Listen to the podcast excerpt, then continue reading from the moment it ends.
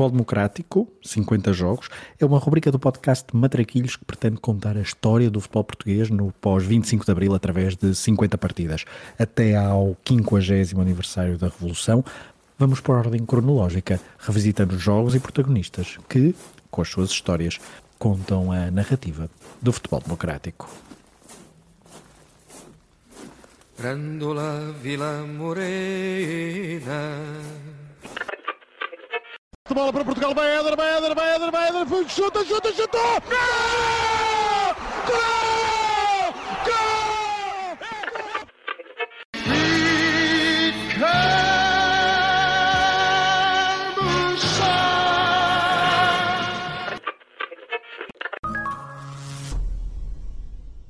Por muito que o futebol moderno nos tente impingir novos campeonatos em latitudes longínquas ou novas competições feitas a martelo para que os mesmos de sempre ganhem ainda mais dinheiro, a verdade é que a grande essência do futebol ainda reside nos adeptos e nas suas rivalidades históricas alimentadas através de décadas de confrontos, golos, vitórias épicas e derrotas difíceis de digerir. No episódio de hoje vamos recordar um jogo que dificilmente será ignorado nas próximas décadas, sempre que se recorda a história do maior derby do nosso país. Mas antes de irmos a esse Sporting Benfica de 1986, temos de dar contexto a tudo o que aconteceu nessa tarde chuvosa de dezembro. Não há grandes dúvidas ou polémicas em dizer que o confronto entre Águias e Leões tem o estatuto de derby mais importante do futebol português. Desde muito cedo que ambos os clubes se consagraram como os maiores da capital portuguesa e utilizaram esse mesmo estatuto então para igualmente se consolidarem no topo do futebol nacional. É verdade que há outros derbys importantes, como o da Cidade Invicta ou o Derby do Minho, mas nenhum deles tem o impacto que o Derby de Lisboa teve, tem e deverá continuar a ter nas próximas décadas. As rivalidades entre clubes da mesma cidade não são, claro, uma marca portuguesa, mas sim algo universal. Buenos Aires, Londres, Manchester, Milão, Roma, Istambul, Casablanca, Rio de Janeiro, enfim, é enorme o conjunto de cidades mundiais com um derby que faz parar uma cidade por causa de 90 minutos entre duas equipas de futebol.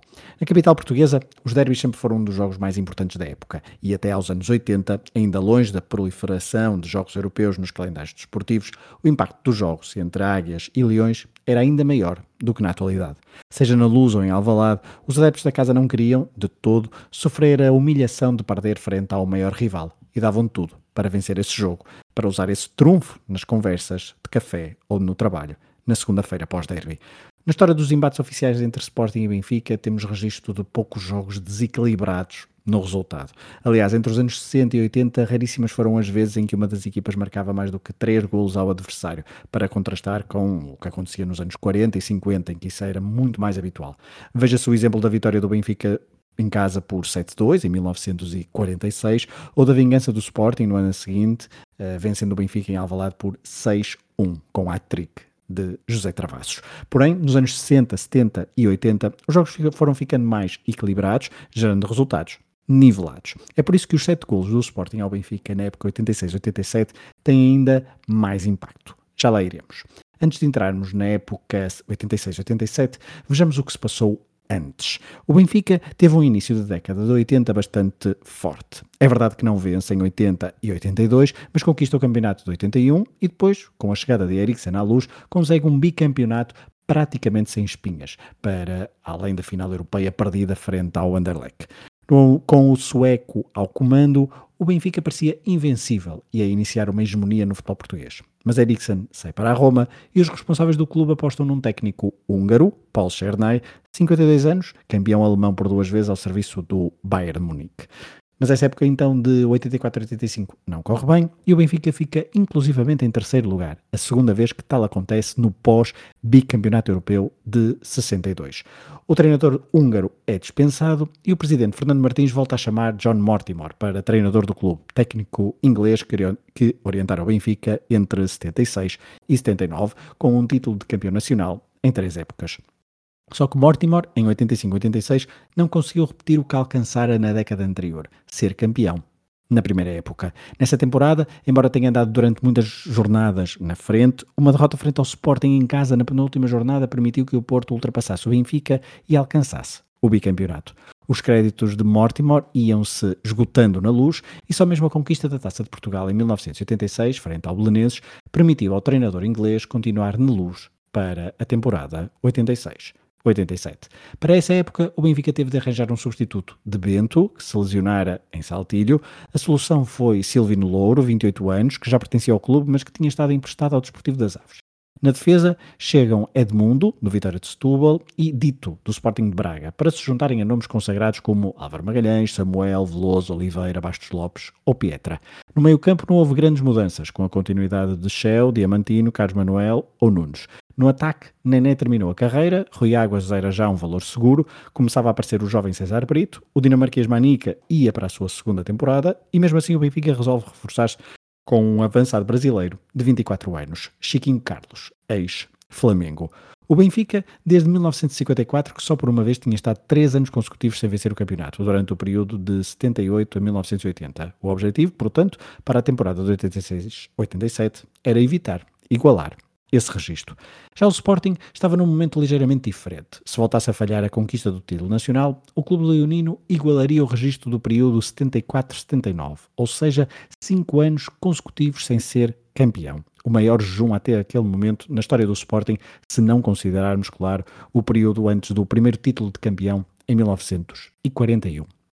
O Sporting roubara o tri ao Porto, em 1980, e sagrara-se campeão nacional dois anos depois, com Malcolm Allison ao comando. Aliás, em 81-82 o Sporting conseguiu mesmo a quarta dobradinha da sua história, um feito que só viria a repetir 20 anos depois, com Bologna ao comando e Jardel a marcar golos. O pós-Malcolm Allison em Alvalade foi conturbado. Treinadores como Venglos, Oliveira ou João Tochac não vingaram e falharam todos os objetivos. Em 85-86, João Rocha decide apostar em Manuel José para treinador. O Algarvio de 40 anos tinha já muita experiência na primeira divisão, tendo conseguido um sétimo lugar com o Sporting de Espinho, um quinto com o Portimonense ou um quarto lugar com o Vitória Minhoto. E os primeiros meses de Manuel José em Alvalade foram entusiasmantes, tendo mesmo passado a barreira psicológica do Natal. O problema foi o mês de março de 1986. Para o campeonato, perdeu no Bessa e em casa contra o Porto, tendo empatado também nos Barreiros frente ao Marítimo. Na taça, foi eliminado pelo Benfica na luz com uns estrondosos 5-0, resultado que, como vimos, já nesta altura era pouco habitual nos duelos entre os rivais da capital portuguesa. E ainda no mês de março de 1986, o Sporting foi afastado nos quartos de final da Taça UEFA frente ao Colónia, com o alemão Klaus Allofs a marcar nos dois jogos. Essa época só teria um sabor minimamente doce no final, com a tal vitória na luz por 1-2, golos de Morato e Manuel Fernandes, que com esse resultado, então, tirou o rival da liderança do campeonato, permitindo ao Porto de Artur Jorge chegar a campeão uma semana depois e qualificando-se para a Taça dos Campeões Europeus, que viria a ganhar na época seguinte. Apesar do terceiro lugar em 85-86, João Rocha decide continuar a apostar em Manuel José para a temporada seguinte, mas o plantel sofreu algumas alterações. Carlos Xavier foi emprestado à Académica e Jaime Pacheco e António Souza regressaram às Antas. Chegaram vários brasileiros para esta temporada, o defesa João Luís, sem grande impacto, os médios Mário Marques e Zinho, este último oriundo do Sporting de Braga, e ainda os avançados Silvinho e Marlon Brandão, com Brandão a chegar em dezembro, tendo ainda assistido na bancada ao derby de que falaremos daqui a pouco. Manuel José pôde, mesmo assim, contar com jogadores que vinham da época passada, e de várias épocas, aliás, como Damas, Virgílio, Gabriel, Morato, Venâncio, Duílio, Mário Jorge, Oceano, Ralph Mead ou Manuel Fernandes. 86-87 arrancou bem para o Sporting, de Manuel José. Nas primeiras 5 jornadas, 4 vitórias e um empate. Mas o problema começa a partir daí.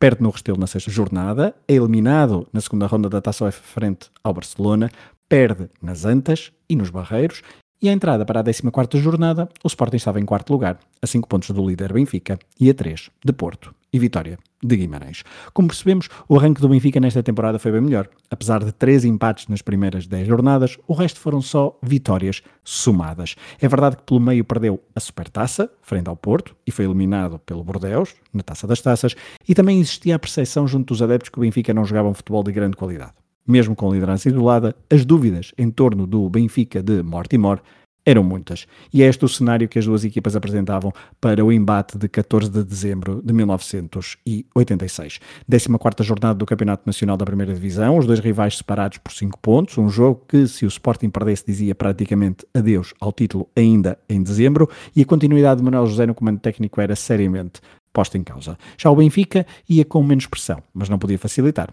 frente ao maior rival. E foi isso que fez durante os primeiros 65 minutos de jogo. Aliás, se ouvirmos a reportagem da RTP conduzida por Gabriel Alves nas imediações do estádio de Alvalade antes do jogo, percebemos que os prognósticos dos adeptos indicavam que seria um jogo equilibrado e que poderia cair para qualquer um dos lados. Vai dos Açores? Dos Açores e é bom, o Sporting vai ganhar hoje. Posso Vai ganhar 2-0, 2-1. É uma fé? Hoje é para ganhar. Hoje é para é, certeza absoluta. Hoje é para a vitória. Este é convicto. Se Benfica hoje ganha 3-1. O Benfica ganha 2 a 0. Sporting ganha 3-0. É mentira. Benfica 2, Sporting 0. É o maior. Sporting 1 a 0. Benfica ganha 2-0. O jogo arrancou com ligeira agenda do Sporting, que se aproximou sempre com mais perigo da baliza adversária. Mas não podemos ignorar uma excelente defesa de Vitor Damas a remate de Chiquinho Carlos, ainda com o resultado em branco.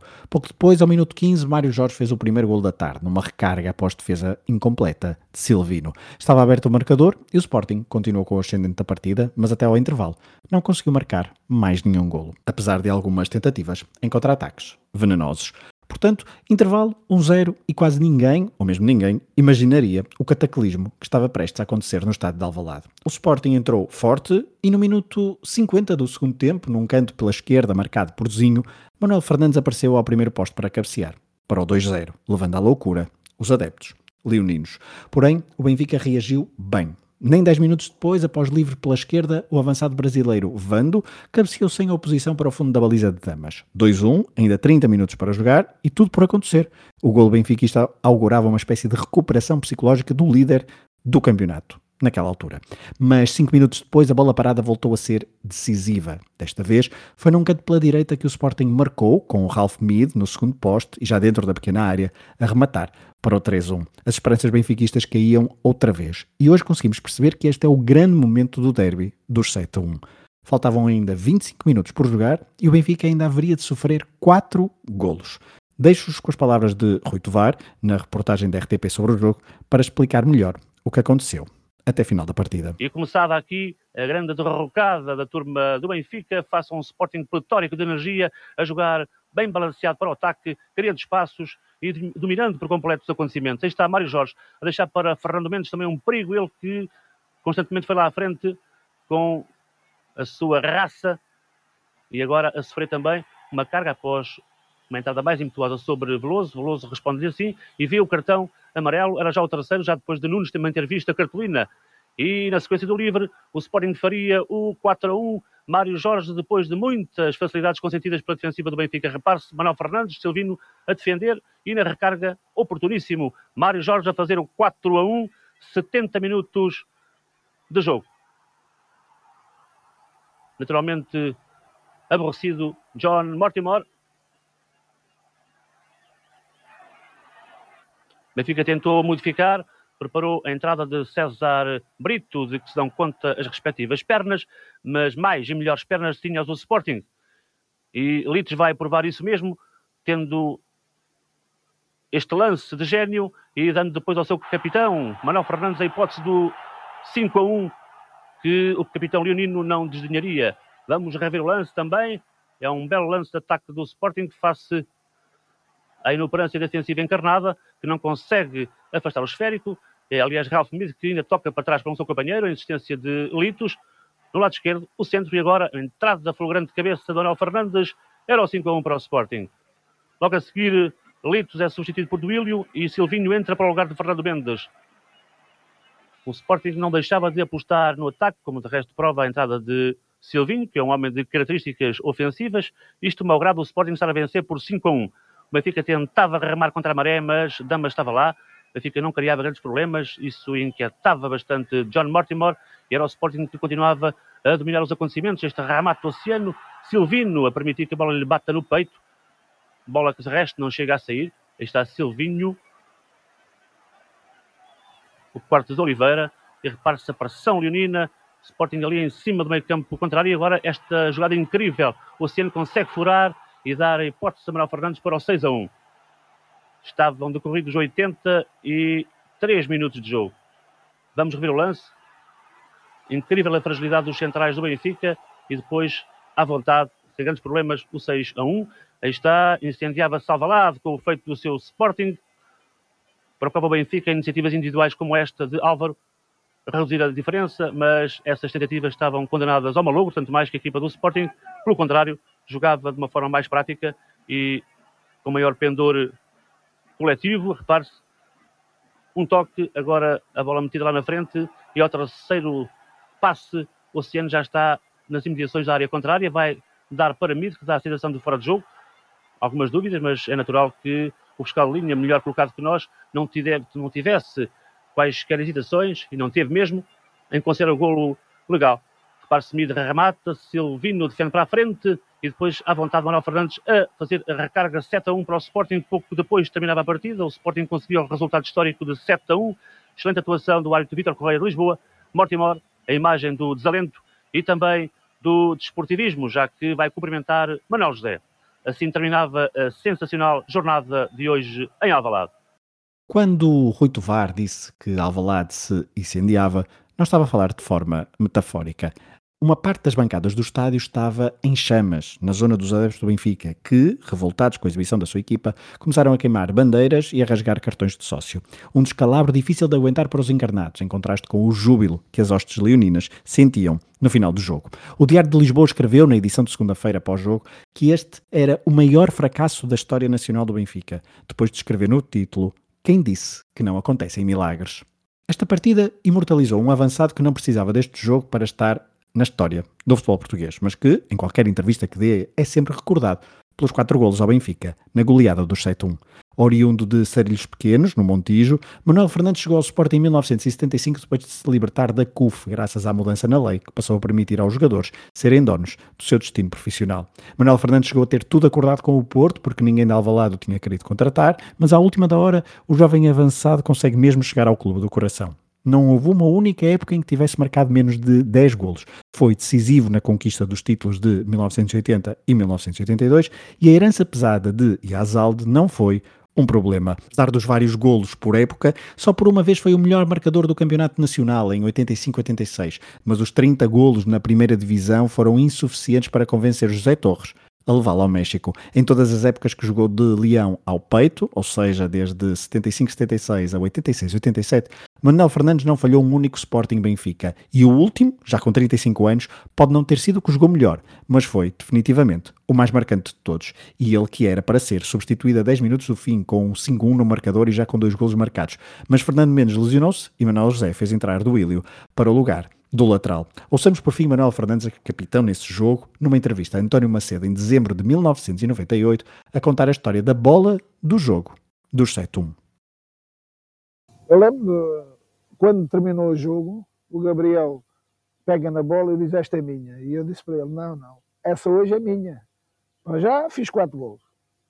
E depois a minha filha faz anos, minha filha Cláudia faz anos, e eu quero uh, dedicar esta vitória oferecendo-lhe a bola do jogo que ela vai, ainda hoje guarda com muito carinho, porque uh, foi um jogo que, que, mexeu, mexeu comigo e mexeu com, penso eu, com todos os portugueses. Manuel Fernandes chegou mesmo a dizer numa entrevista recente que não trocava os 7-1 por um título nacional para o Sporting. E é aqui que certamente as opiniões poderão dividir-se. Após os 7-1, o Sporting esteve seis jogos sem vencer para o campeonato e só voltaria a somar dois pontos a 28 de fevereiro de 1987. Já do lado benfiquista, John Mortimer aguentou a pressão dos adeptos, ficou no cargo e levou o clube ao título nacional, sem mais derrotas no pós-7-1. Pelo contrário, o Sporting continuou o seu jejum de títulos. Só em 1995 voltaria a conquistar a Taça de Portugal e depois só mesmo em 1999, 13 anos depois do 7-1 e 18 anos após o título de 1982, é que o Sporting Clube de Portugal voltaria a proclamar-se campeão nacional. Sempre que há um Sporting Benfica e se recupera a história dos confrontos, o 7-1 é relembrado, até porque, até hoje, nunca mais uma equipa conseguiu uma vantagem tão dilatada. E sempre que é recordado pelos Sportingistas, os adeptos do Benfica lembram que quem foi campeão nesse ano foi o seu clube. Lá está. É um jogo que move paixões clubísticas como nenhum outro. Talvez não seja o derby mais importante dos 50 anos de democracia por causa do que viria a acontecer em maio de 1994. Mas marcar 7 gols ao rival num mesmo jogo marca definitivamente várias gerações de adeptos. As que viveram o feito e as que, mesmo passados quase 40 anos e sem serem nascidas nessa altura, gostam de recordar uma tarde histórica do seu clube. Vamos à ficha de jogo. Domingo, 14 de dezembro de 1986, 15 horas, no estádio do José de Alvalade, em Lisboa, jogava-se a 14 jornada do Campeonato Nacional da Primeira Divisão 1986-87. O árbitro foi Vítor Correia, de Lisboa. Perto de 60 mil pessoas viram então o jogo entre Sporting Clube Portugal e Sport Lisboa e Benfica. Do lado leonino, Manuel José orientava a equipa, que alinhou com Vítor Damas na baliza, Gabriel, Fernando Mendes, Venâncio e Virgílio, Oceano, Zinho, Litos, Mário Jorge, Manuel Fernandes e Ralph Mead. Entraram ainda na segunda parte, numa dupla substituição ao minuto 79, Duílio para o lugar de Fernando Mendes e Silvinho para o lugar delitos. Do lado do Benfica, John Mortimer, o treinador inglês, fez orientar Silvino, Oliveira, Álvaro Magalhães, Veloso, Dito, Shell, Carlos Manuel, Diamantino, Chiquinho Carlos, Rui Águas e Vando. Ao minuto 58 entrou Nunes para o lugar de Shell, que na altura não gostou nada de ser substituído e foi direto para o balneário, e entrou também ao minuto 72 César Brito para o lugar de Diamantino. Os golos, os oito golos deste derby foram marcados praticamente todos na segunda parte. Na primeira parte marcou Mário Jorge, ao minuto 15, ele que depois voltaria a marcar um golo aos 68. Manuel Fernandes fez o tal póquer ao minuto 50, 71, 82 e 86. Ralph Mead marcou então o outro golo que falta na nossa contabilidade para o Sporting. Do lado do Benfica, marcou Vando ao minuto 59. O avançado brasileiro fez o tento de honra da equipa do Sport Lisboa e Benfica nesta goleada histórica na história dos derbys entre Sporting e Benfica.